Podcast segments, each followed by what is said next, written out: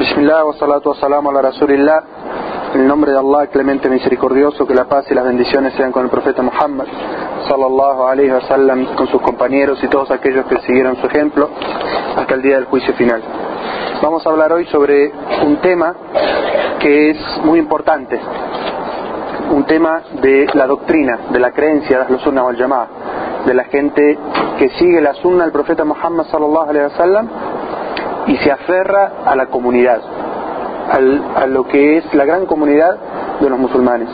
El tema que vamos a tratar se llama la creencia de los Sunnah hacia los compañeros del profeta Muhammad sallallahu alaihi wasallam. Es decir, ¿qué representan los compañeros del profeta Muhammad sallallahu alaihi wasallam, sus discípulos, su gente más cercana? ¿Cuál es nuestra creencia con respecto a ellos? ¿Cuáles son las cosas que nosotros consideramos respecto a ellos que fueron quienes en última instancia nos transmitieron a nosotros la religión, quienes fueron los testigos del profeta Muhammad sallallahu alaihi wasallam, quienes presenciaron los momentos en los cuales descendía la revelación al profeta Muhammad sallallahu alaihi wasallam y cuando no comprendían algo le preguntaban. Y que después de la muerte del profeta sallallahu alaihi wasallam fueron los que tomaron el estandarte del Islam y lo hicieron llegar a todas partes. Entonces, ¿qué es lo que nosotros creemos sobre ellos? Y esta creencia de dónde la sacamos, como siempre nuestra metodología en la Sunnah wal Jamaa es el Corán y la Sunna. Lo que dice el libro de Allah y lo que dice la tradición, es decir, los dichos y los hechos del profeta Muhammad sallallahu alaihi wasallam. Vamos a dar primero la definición de la palabra sahaba. ¿Qué significa sahaba? Cuando nosotros traducimos la palabra sahaba al español decimos compañeros del profeta. Pero cuando vamos al lenguaje técnico islámico, ¿qué significa la palabra sahaba, la palabra compañero del profeta Muhammad? Para los muhaddicin, es decir, los sabios en la ciencia del hadith, en la transmisión del hadith, cuando hablan de sahaba es toda aquella persona que se haya encontrado con el profeta, creyendo en su profecía y haya muerto como musulmán. Es decir, tres condiciones. Primero, que haya visto al profeta Muhammad sallallahu alaihi wasallam. Que haya creído en él y que haya muerto como musulmán. Entonces, toda aquella persona que haya convivido de alguna manera con el profeta sallallahu alaihi wasallam, pero haya en ese mismo tiempo creído en él. Es decir, en la época del profeta Muhammad él le hablaba del Islam a muchas personas. ¿Acaso todas las personas creían en él? No. Ellos, esos eran los incrédulos. Los incrédulos no son sahabas, no son compañeros del profeta Muhammad. Son aquellas personas que, a pesar de que lo veían y convivían con él, creían en su mensaje. Y que murieron como musulmanes. Es decir, hubo algunos pequeños casos de personas que luego de la muerte del profeta sallallahu alaihi wasallam consideraron que con la muerte de Muhammad había muerto también el Islam y renegaron del Islam y murieron como no musulmanes. Entonces, esas personas para nosotros tampoco entra dentro de la denominación de sahaba, de compañero del profeta Muhammad. ¿No se distingue compañero y sahaba? No, compañero y sahaba son sinónimos, pero la explicación técnica del término es quien haya visto, es decir, convivido con el profeta Muhammad en su misma época, quien haya a la vez que convivió con él creía en su mensaje y esto deja por fuera a todos los que lo vieron, lo escucharon, vivieron con él, sin embargo no creyeron. Es decir, eran gente, eran eh, gente que convivía con el profeta, pero sin embargo no creyeron en su mensaje, no son sahabas. Y aquellas personas que convivieron con el profeta, creyeron en él, pero luego de la muerte del profeta renegaron del Islam, tampoco son sahabas. Hayan hecho lo que hayan hecho antes de esa situación. En Perú. Sí. O sea que, o sea que todos, que todos que en ese momento, que todos esta definición primera que dimos es las personas de los sabios del hadith, es decir, los sabios que recopilan las narraciones del hadith a quien consideran sahaba. Los juristas, o sea, aquellos que son los abogados o están en, en el ámbito del derecho islámico, tienen otra definición de sahaba y esa es aquellos que lo acompañaron durante un tiempo tomando de su sabiduría. Esta es la definición que tienen los juristas. ¿Por qué hacen esta definición? Es decir, hay esta diferencia entre las dos definiciones. Los primeros nos están diciendo quién es sahaba, es decir, quién nos puede narrar hadices del profeta Muhammad diciendo yo escuché. Cualquier persona que haya creído, que, que haya visto al profeta, que haya creído en él, es un sahaba para nosotros y nos puede decir yo escuché al profeta decir tal cosa y está diciendo la verdad.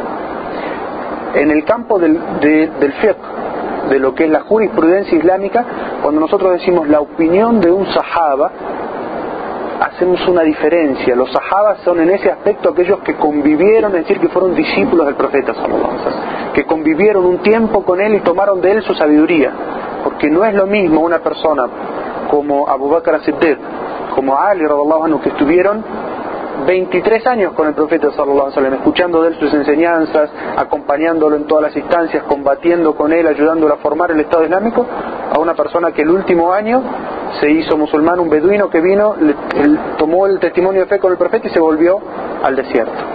Es decir, en las opiniones que nos pueden dar sobre la jurisprudencia no podemos equivaler, equiparar entre uno y otro.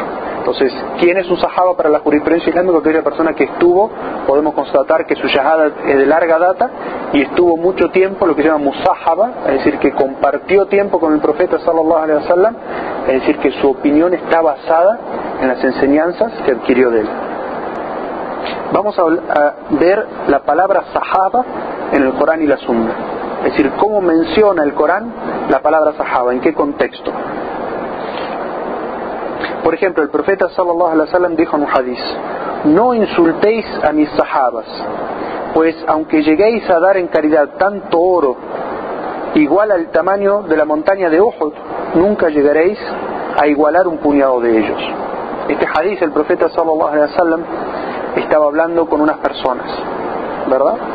Y les dice a esas personas, no insulten o no se peleen o, no maltraten verbalmente a mis sahabas, es decir, a mi círculo más íntimo de los sahabas, aquellos que fueron musulmanes desde la, desde la primera época, aquellos que me ayudaron a difundir el mensaje del monoteísmo en la Meca, aquellos que emigraron conmigo, aquellos que me ayudaron a establecer la sociedad islámica en Medina.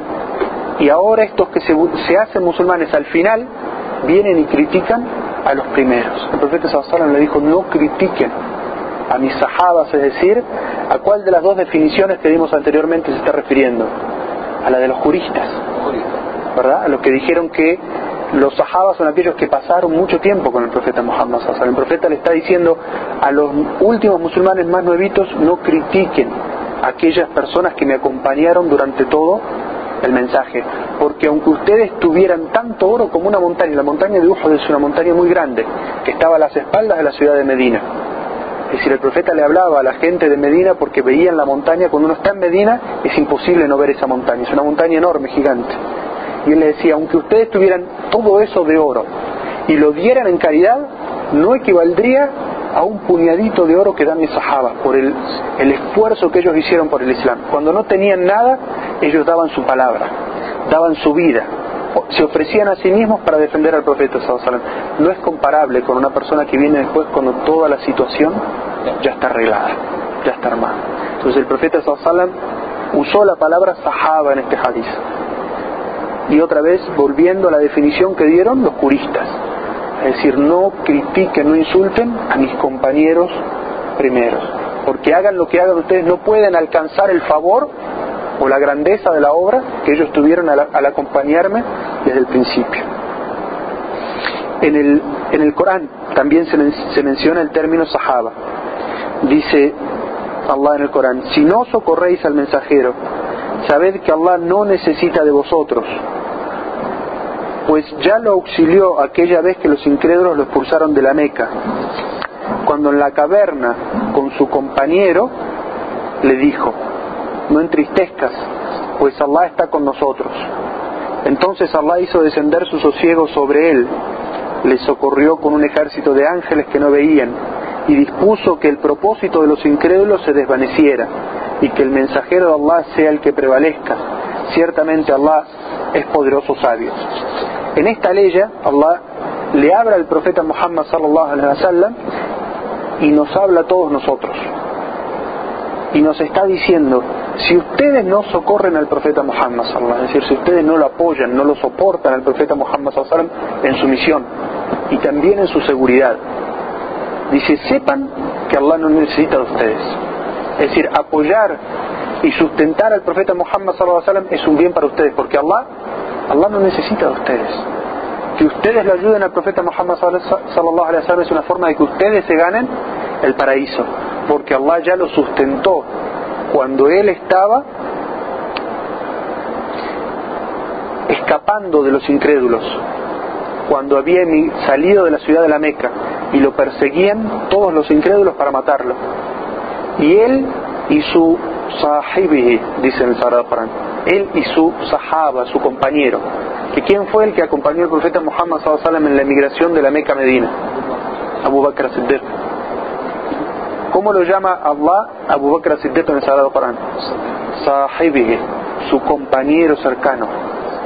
¿Mm? Entonces, está usando Allah en el Sagrado Corán la palabra Sahaba, refiriéndose a un compañero del profeta Muhammad que lo acompañó durante su emigración de Meca a Medina.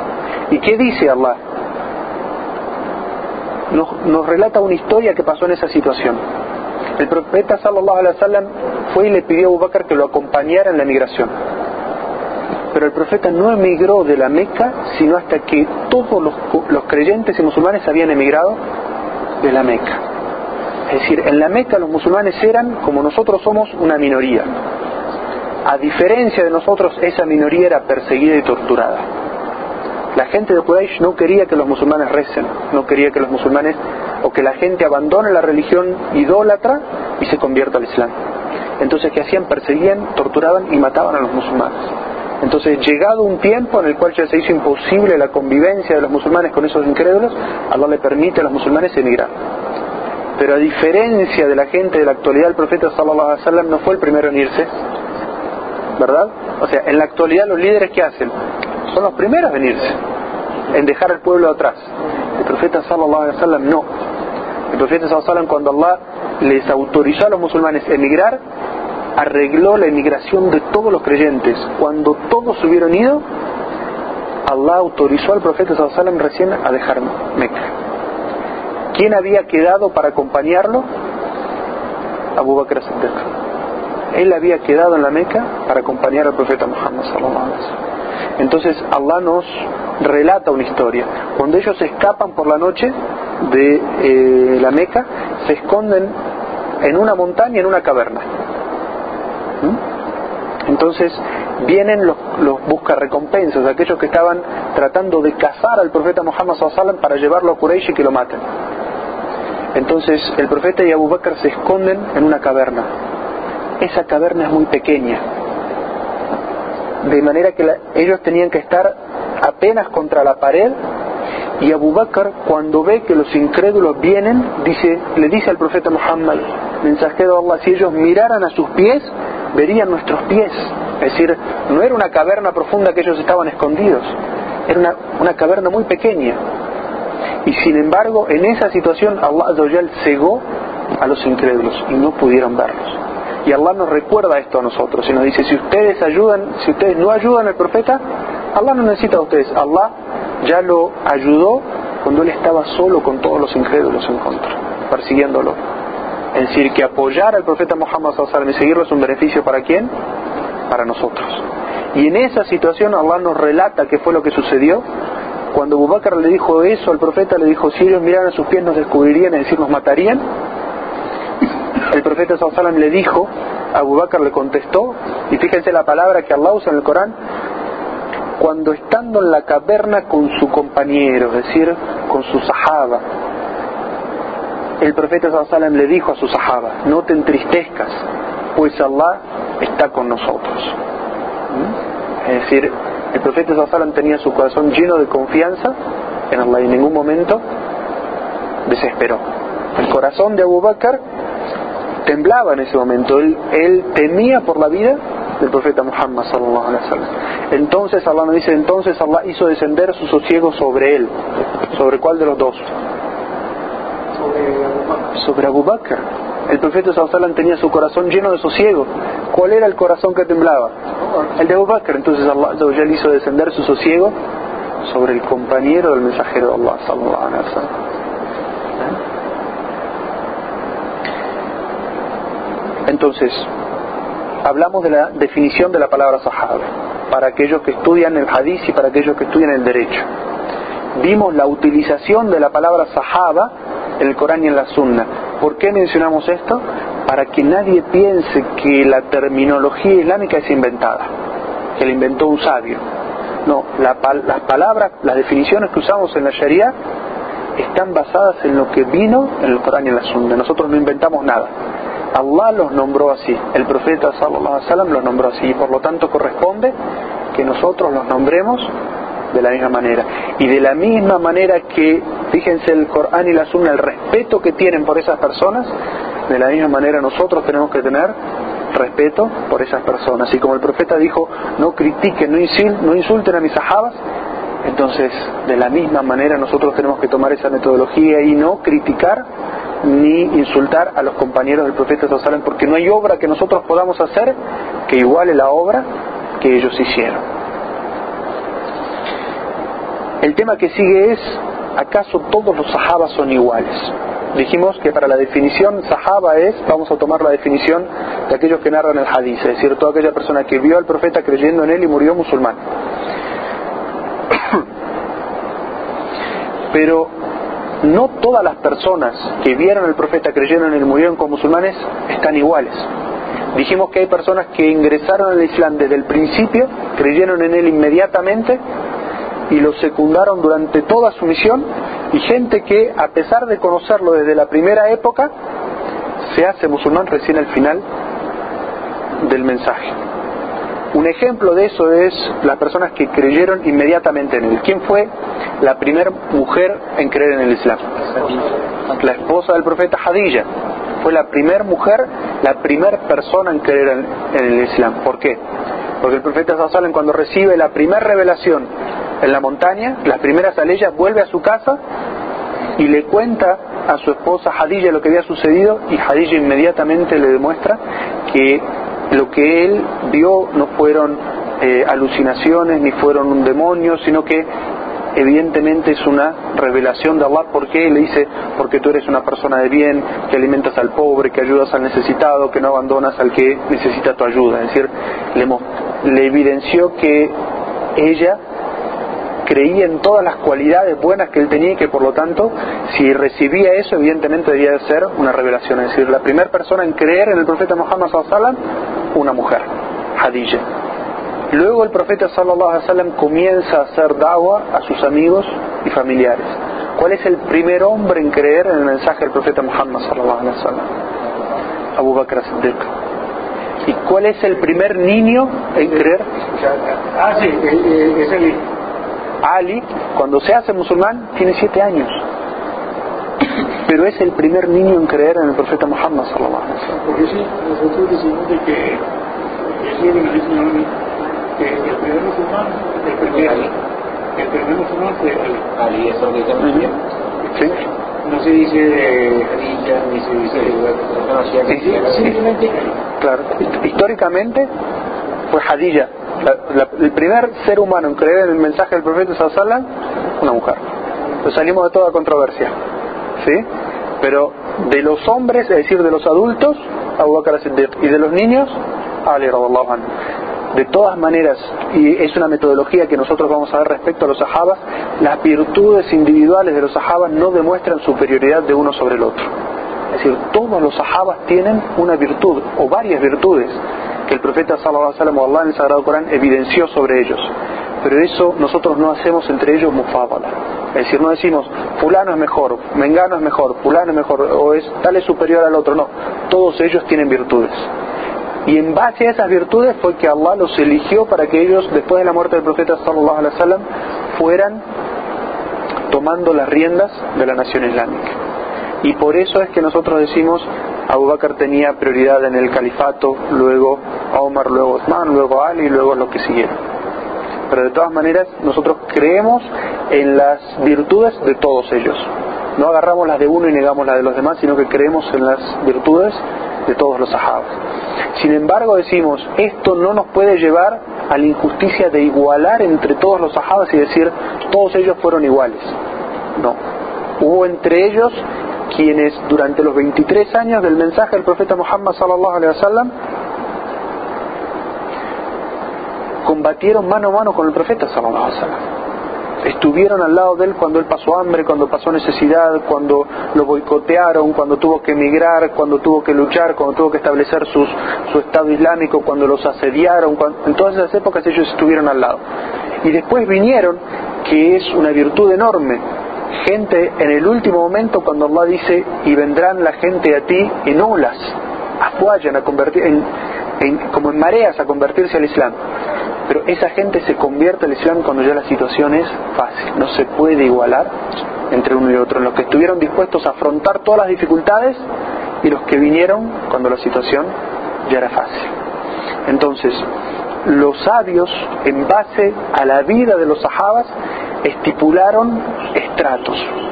Estos estratos nos, nos sirven no para también decir que de unos tomamos y de los otros no, o que estos son musulmanes o que los otros no, sino para no olvidarnos, como es, como es parte de nuestra ética como musulmanes, de mencionar las mejores eh, obras de cada uno.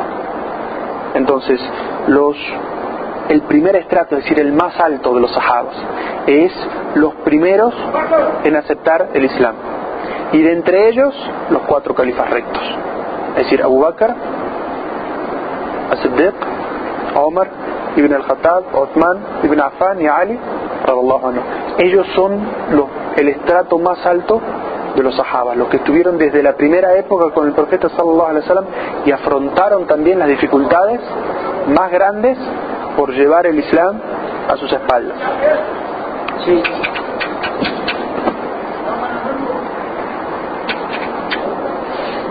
Entonces dijimos, el primer estrato es, o el primer nivel, aquellos que fueron los primeros en aceptar el Islam, entre ellos los cuatro califas. Es decir, vienen Abu Bakr, Omar, Osman, Ali, y después los que fueron los primeros en aceptar el Islam. Segundo, los que aceptaron el Islam en los primeros años de la Meca. Es decir, nosotros dijimos que los musulmanes estuvieron cuántos años en la Meca? Trece años. Es decir, aquellos que sufrieron la persecución, la tortura y en muchos casos la muerte y pasaron la época más difícil del Islam. Esos están en el segundo nivel, desde arriba. Porque esos fueron los que sufrieron más pruebas. Tercero, los que emigraron a Abisinia. En medio de esa persecución, el profeta sallallahu alaihi wasallam le permitió a aquellos musulmanes que no tenían protección de sus familias, que, podían emigrar a Abisinia. Y Abisinia es eh, lo que se llamaba en idioma árabe el Habasha. Es eh, lo que hoy se conoce como Etiopía, que queda cruzando el Mar Rojo, enfrente de Arabia, sobre el continente africano. Y en esa, en esa sociedad, el, el rey, se llamaba Negus, era un rey cristiano sin embargo, el profeta sallallahu le dijo, emigren donde el rey Negus, porque es un rey justo que no oprime a nadie. Es decir, el mensajero de Allah le permitió a los eh, musulmanes que vivían oprimidos y perseguidos que emigren a una sociedad cristiana, porque en esa sociedad cristiana había justicia social. Porque en esa sociedad no se oprimía a nadie por su religión. Y así fue. Esos sahabas emigraron de la Meca a Abisinia y cuando llegaron allí encontraron las garantías de, protección y de paz del rey de Abisinia que les permitió vivir como musulmanes. Y los musulmanes vivieron en Abisinia durante muchos años que emigraron de Abisinia a Medina directamente. Imagínense, los musulmanes ya habían emigrado de la Meca a Medina y habían establecido el Estado Islámico, los musulmanes seguían viviendo en Abisinia. Y cuando fue eh, una de las batallas, en el mismo momento que el profeta sallallahu alaihi wasallam estaba por salir para esa batalla, estaban llegando los, eh, los emigrantes. Y ahí fue cuando el profeta sallallahu alaihi se reencontró con uno de sus primos que es Jafar, ibn Abi Talib, que sale en esa misma batalla y muere. Sí, y cuando ellos emigraron a Abisinia, parece que yo que de la Meca mandan, lo, perseguían mandando un emisario allá diciéndole al rey que lo, que lo entregara y le dijo, ¿cómo yo voy a entregar si yo vine para que yo lo? Exacto, exacto. Ese es un poder de Dios. Eso es. Y ese, y ese, eh, ese gobernante se hizo musulmán. Nebus se hizo musulmán. Sin embargo, él cuando evidenció su Islam, los, los clérigos y los, y los, eh, los gobernadores y la gente de poder se, exaltaron y como que se le iban a rebelar, lo iban a sacar del poder. Entonces él mantuvo su Islam en secreto para mantener la paz. Y tanto fue así, o sea, él vivió como musulmán en su creencia sin expresarlo. Y cuando él murió, los musulmanes estaban en Medina. Y el profeta sallallahu alaihi wasallam dijo, porque Allah le inspiró que él había muerto, le dijo, ahora vamos a hacer la oración del difunto al difunto ausente, porque ha muerto nuestro hermano Nebus en Abisinia. Y todos los musulmanes se pararon detrás del profeta sallallahu y hicieron la oración fúnebre como si él estuviera adelante de él. Y los relatos dicen que Allah acortó la tierra entre el profeta sallallahu y el cuerpo del Nebus para que se hiciera la oración de esa manera. Por eso es que en la legislación islámica, para aquellas personas que mueren y no se les ha hecho la eh, oración fúnebre, es lícito, acorde a esta enseñanza del profeta Sallallahu hacer la oración fúnebre del ausente. Entonces habíamos dicho el tercer nivel de los sahabas es los que emigraron a Abisinia. El cuarto, aquellos que presenciaron el primer pacto de Aqaba. Y este es cuando los musulmanes todavía vivían en, en la Meca, pero estaban buscando un lugar donde emigrar. El profeta Sallallahu cuando venía la gente a hacer la peregrinación a la el profeta salía a encontrar los grupos e invitarlos al Islam. Y un grupo de la gente de Medina creyó en el profeta Sallallahu Alaihi y tomó un pacto, que se llama el pacto de Aqaba, con el profeta Sallallahu de que iban a volver a su tierra a difundir el Islam. Entonces, ellos fueron los precursores del Estado de Medina los que fundaron, los que llevaron el Islam de la Meca a Medina. Y por eso están ubicados en el, eh, en el primer pacto de Aqaba. En el quinto nivel están los que presenciaron el segundo pacto de Aqaba. Que el segundo pacto de Aqaba es distinto del primero, porque en el primero, como dijimos, porque en el primero, como dijimos, los musulmanes se comprometieron a qué? A llevar, a difundir el Islam de la Meca a Medina. En el segundo pacto de Aqaba, los musulmanes se comprometen a aceptar al profeta sallallahu alaihi como su huésped. Es decir, el profeta iba a emigrar de la Meca a Medina y la gente de Medina lo iba a aceptar al profeta sallallahu alaihi y lo iban a proteger. Y el texto dice, vamos a proteger al profeta Muhammad sallallahu de lo mismo que protegeríamos a nuestros hijos es decir, de cualquier dificultad o de cualquier agresión, de esa misma manera como uno defiende a sus hijos, los sahabas, es decir, la gente de Medina iba a defender al profeta Muhammad sallallahu Por eso es, están puestos estos musulmanes que participaron en ese pacto en el quinto nivel de los sahabas. El sexto son los primeros que emigraron de la Meca a Medina. Es decir, aquellos musulmanes que habían estado en Meca, que se habían, no, no fueron los primeros en islamizarse, sino aquellos que se islamizaron durante los 13 años, pero que fueron los primeros en emigrar a Medina y distribuir y enseñar y divulgar la religión del Islam y establecer el Estado Islámico, esos son los que están en el sexto nivel de los sahabas. Ellos fueron antes de la inmigración grande. Exacto. Eso puede ser, eso puede ser que en el primer pacto había unos, una gente la, uno, una gente de la Meca que el profeta mandó como a salir para Medina ante el segundo pacto, así, así como Sí, sí, eso, pero de todas maneras estos son los primeros son los que participaron en el pacto de Ataba, esos son todos gente de Medina. Aleikum salam, Esa es toda gente de Medina. Todos son ansares. Todos son ansares. Los que participan en el segundo pacto de Aqaba son todos ansares, porque son los que le garantizan la, la seguridad al profeta Muhammad sallallahu Estos son los que están séptimos, eh, sextos, son los muhajirin, que emigran de, o sea, los emigrantes que emigran de la Meca a Medina. Entonces, fíjense, subhanallah, como los, los sabios pusieron estratos o niveles en los que entran todos los sahabas. El séptimo, los que participaron en la batalla de Badr, que fue la primera batalla del Islam y la batalla más importante, la, que le dio em, lugar a los musulmanes. Los musulmanes hasta ese momento eran, eran unos pocos que habían emigrado de la Meca a Medina y unos pocos que se habían islamizado en Medina, pero no tenían estatus de Estado propio. Y por eso fue que Quraysh quiso castigarlos e invadir Medina para acabar con los musulmanes. Pero Allah a pesar de que ellos eran 313 contra 1000 y estos mil estaban pertrechados, tenían caballos y, camellos, estaban bien armados, Allah descendió ángeles que ayudaron a los creyentes, que le dio la victoria a esos creyentes sobre los incrédulos, a pesar del número y la preparación.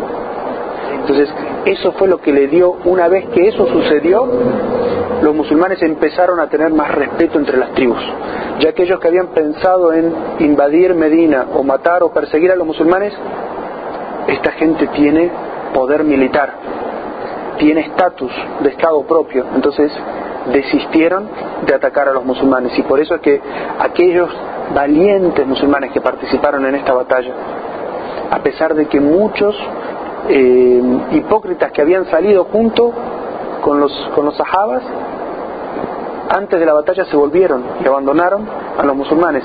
Y estos eran uno contra tres. Es decir, había una diferencia numérica importante. Y en la preparación para la guerra también. Los musulmanes tenían pocos caballos, muy pocos caballos.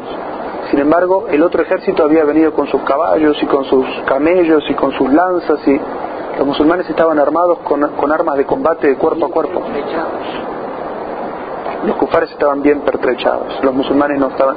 Pero Allah en muchas ocasiones, por la fe y por el aferro a la fe que tienen los musulmanes, les dio la victoria sobre los kufares. El octavo nivel, los que emigraron de la Meca a Medina luego de la batalla de Badr y hasta el pacto de Hudaybiyah.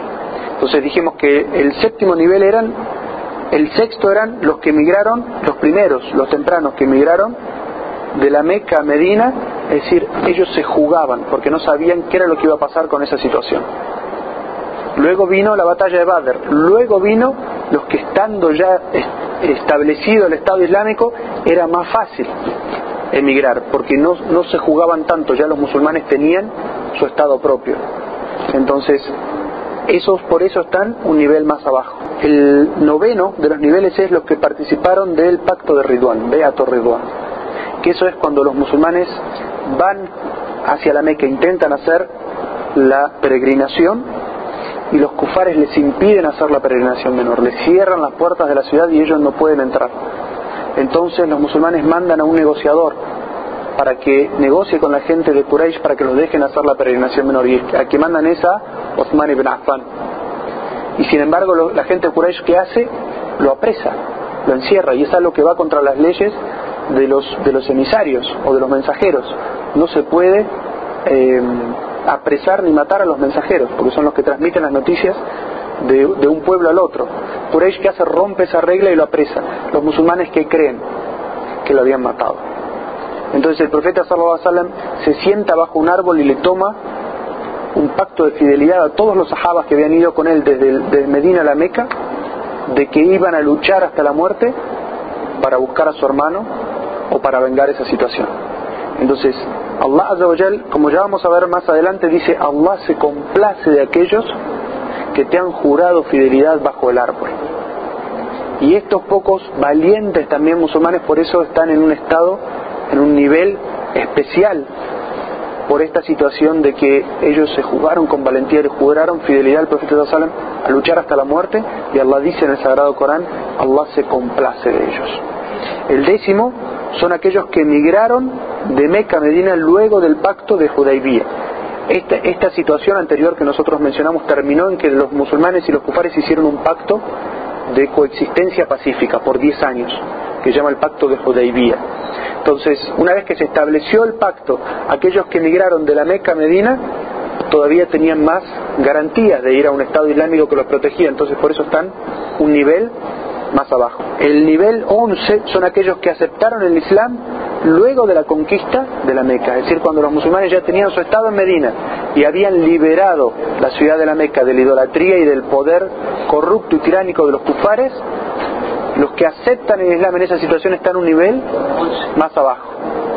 Y el 12, el último nivel son los niños que vieron al profeta sallallahu alaihi wasallam durante la conquista de la Meca y la peregrinación de despedida. Es decir, fíjense que nosotros habíamos hecho, habíamos puesto nuestra definición que las tres condiciones eran que habían visto al profeta, creído en él y muerto como musulmanes.